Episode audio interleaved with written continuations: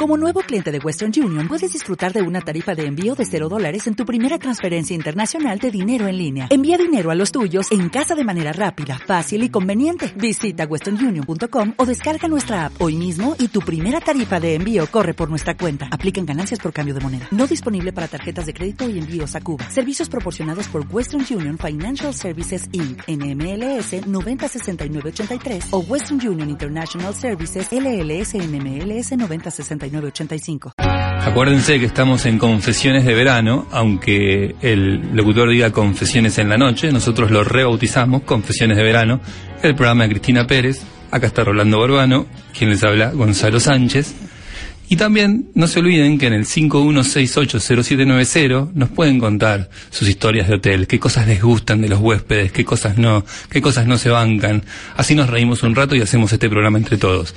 Y ahora tomo aire y vamos a misterios.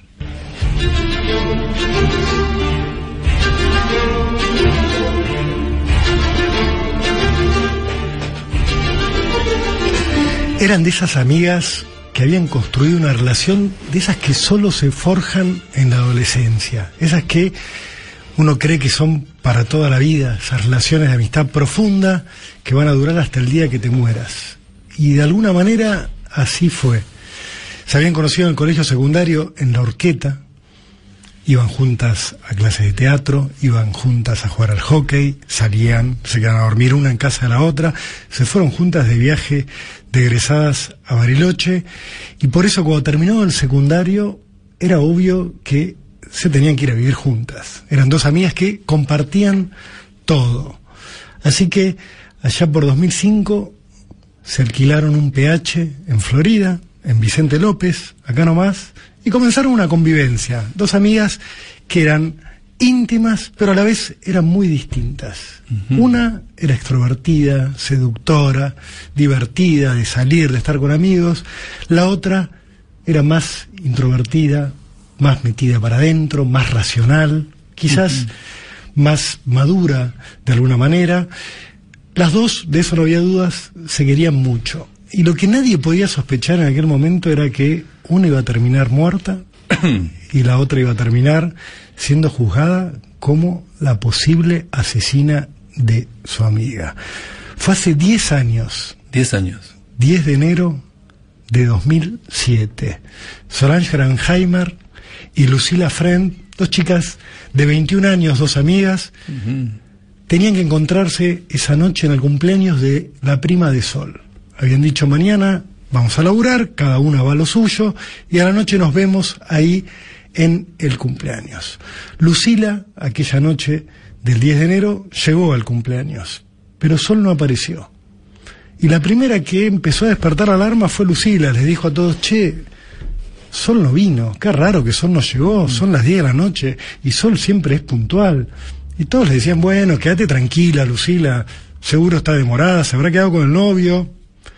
No, no, yo la estuve llamando durante todo el día, empezó a decir Lucila, y la verdad es que no me respondió todo el día. Yo me fui temprano de casa hoy a la mañana del PH, ella estaba durmiendo, y después no pude hablar con ella en todo el día. ¿Qué habrá pasado? Bueno, Lucila, queda tranquila. No, yo no estoy tranquila. Vamos a casa a buscarla. Pero... ¿En ese mismo momento fueron? Lucila, ¿por qué vamos a ir? Esperémosla. No, no, no, vamos. Lucila agarró a la prima de Solange y le dijo, vamos caminando al PH, estaban muy cerca, empezaron a caminar, mientras caminaban, Lucila Friend la llamó al novio de Sol, le dijo, che, vos la viste, no, yo no la vi a Sol hoy, no hablé en todo el día, bueno, venite a casa a ver si la encontramos, porque tengo miedo que le haya pasado algo, pero ¿por qué? Vení, por favor. Lucila en el camino iba diciendo, che, le pasó algo, tengo miedo, ¿qué habrá pasado? Llegaron al PH, se encontraron con el novio de Sol que estaba llegando, y Lucila les dice a la prima de Sol y al novio de Sol, entren ustedes, yo tengo miedo, no quiero entrar a mi casa. Entraron los dos, subieron al primer piso donde estaba la habitación de Sol y se encontraron con un primer dato que les provocó mucha inquietud. El, el reloj despertador estaba sonando. Raro. Se metieron a la habitación, prendieron la luz y estaba Solange Gravenheimer boca abajo, muerta, rodeada de un charco de sangre. ¿Muerta cómo? En ese momento lo único que vieron fueron un par de cortes que tenía y mucha sangre, obviamente salieron corriendo los dos, Lucila seguía en la puerta. Dice, Lucila Sol está muerta. Vieron, yo sabía que algo le había pasado, llamaron a la policía, llegó la policía, entró, revisó el cuerpo, lo dio vuelta, lo puso boca arriba, Solange tenía cortes en el cuello. Dijeron, bueno, acá, ¿qué pasó? ¿Quién habrá entrado? ¿Le habrán robado algo? Llamaron al fiscal. Llegó el fiscal. Se entrevistó con Lucila. Le dijo, Lucila, ¿vos entraste a la casa? No, yo todavía no entré. Bueno, entré y fíjate, por favor. Imagínense, Lucila no paraba de llorar. Le acaban de decir que su amiga estaba muerta. Fíjate si robaron algo. Lucila entró. Revisó, volvió a salir y le dijo al fiscal, no robaron nada. Por lo que vi, no robaron nada, pero la verdad me impactó mucho verla así. Estaba muerta, boca abajo. El fiscal dijo, ¿cómo boca abajo? si los peritos la dieron vuelta. Bueno, dijo, voy a investigar, llamaron a los forenses, la revisaron a Lucila, a Solange, a ver qué había pasado, empezaron a elaborar hipótesis. A los pocos días el fiscal dijo, vamos a reconstruir el crimen, vamos a pedirle a Lucila que venga a la casa donde vivía con Solange a reconstruirlo. entró Lucila a la habitación, le dijeron, el fiscal le dijo, ¿cómo te parece que pudo haber sido el crimen? ¿Vos la conocías a Solange? Había un policía haciéndose pasar por la víctima. Sí. Lucila agarró un cable de una computadora que había tirado al piso, dijo, para mí la mató así, se subió arriba de quien estaba representando a su amiga y la estranguló con el cable. Y ahí el fiscal dijo, acá hay algo raro. ¿Por qué? Porque Lucila no sabía el resultado de la autopsia. Y la autopsia decía que, más allá de los cortes que todos habían visto, a Solange la habían estrangulado con un cable. Ahí el fiscal dijo... Está pisando el palito. Lucila Friend es la sospechosa principal, decidió indagarla. Le dijo, vos Lucila, ¿qué sabes? Lucila dijo, yo me fui a las 10 de la a las 7 de la mañana para ir a trabajar y para mí Solange estaba durmiendo todavía. Para mí no había pasado nada raro. Yo me fui a trabajar, después la llamé a Sol, no me atendía el celular, la llamé a la casa, le dejé un mensaje en el contestador porque no me atendía, llamé al local donde ella trabajaba, Solange eh, trabajaba en un negocio de polarizado de coches, y me dijeron que no había ido a trabajar, y ahí me intranquilicé, me fui a la fiesta de cumpleaños, no encontré a Sol, con todo lo que yo sabía, que no me había respondido todo el día, me intranquilicé. El fiscal empezó a analizar y dijo, a ver, ¿qué pudo haber pasado acá? Revisaron las puertas de la casa y dijo, acá no entró nadie no hay ninguna puerta violentada, no hay ninguna ventana forzada, el crimen ocurrió a puertas cerradas. Acá la mató alguien que estaba dentro de la casa. Alguien como solo podía ser, pensaba el fiscal, Lucila. Hicieron la autopsia del cuerpo, el fiscal le preguntó a los médicos, ¿cuándo la mataron? Y los médicos, los primeros médicos que declararon, le dijeron, la mataron entre la una de la madrugada y las siete de la mañana. Y el fiscal dijo, ya la tengo Claro, daba todo. A esa no había hora, ningún elemento que, la sacara de ahí. Solo estaba Lucila adentro de esa casa. Claro. Y encima, cuando hicimos la reconstrucción, ella reconstruyó el crimen como realmente ocurrió y no tenía cómo saberlo. Y además, ella dijo que estaba impresionada por cómo estaba Solange boca abajo tirada y ella no la vio boca abajo, salvo que ella la haya matado. Y ahí el fiscal avanzó con todo contra Lucila, pidió que la detuvieran. Claro. Dijo, tengo todas las pruebas, fue ella. Pero claro, Gonza, era un crimen a puerta cerrada.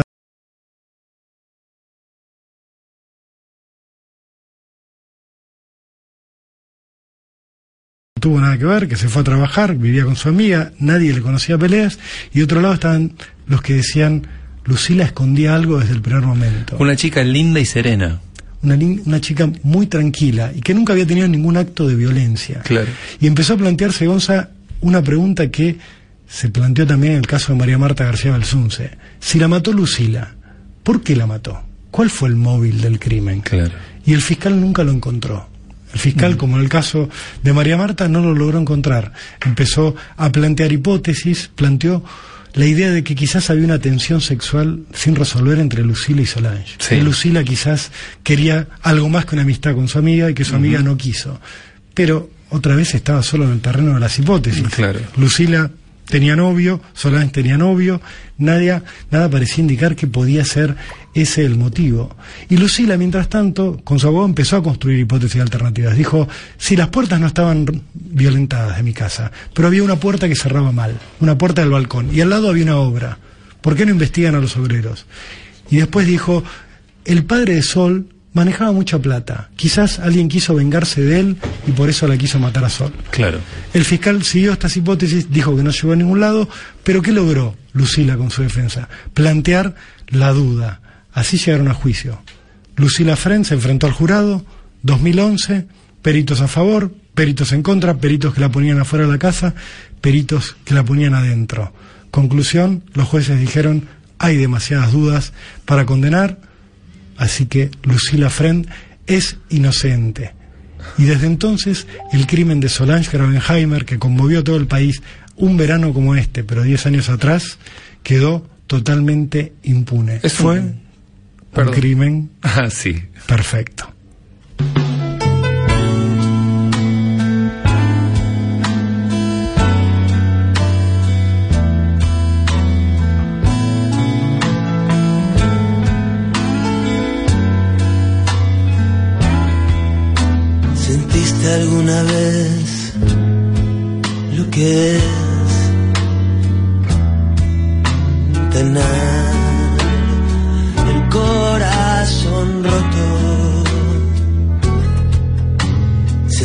A los asuntos pendientes volver.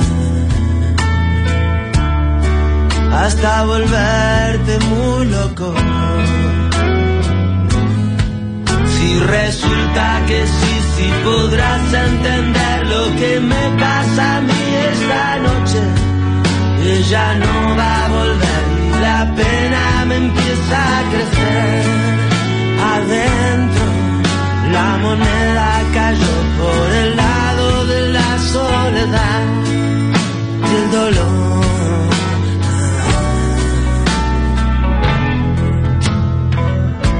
Todo lo que termina, termina mal.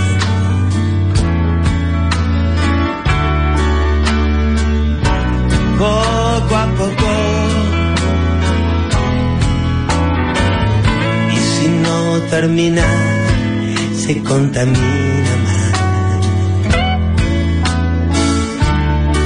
Y eso se cubre de polvo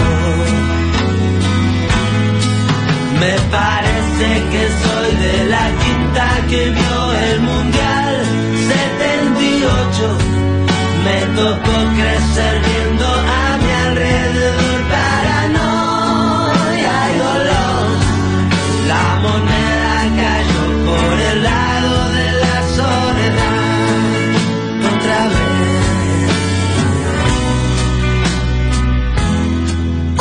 En la noche hasta las 23 por Mitre.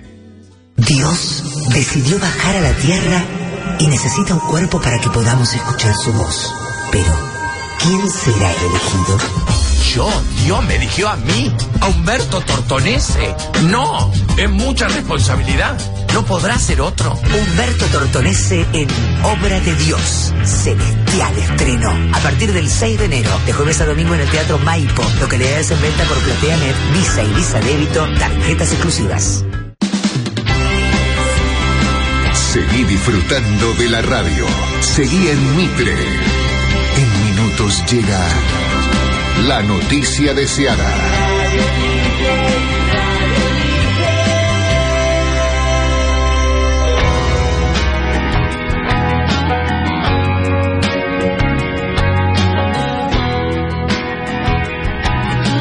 Acá estamos, como es verano, eh, y tenemos a Rolo Barbano, que lo importamos desde la mañana, la mañana del periodismo urgente, donde se comentan las cosas que pasan. Esta es la hora relajada de la noche.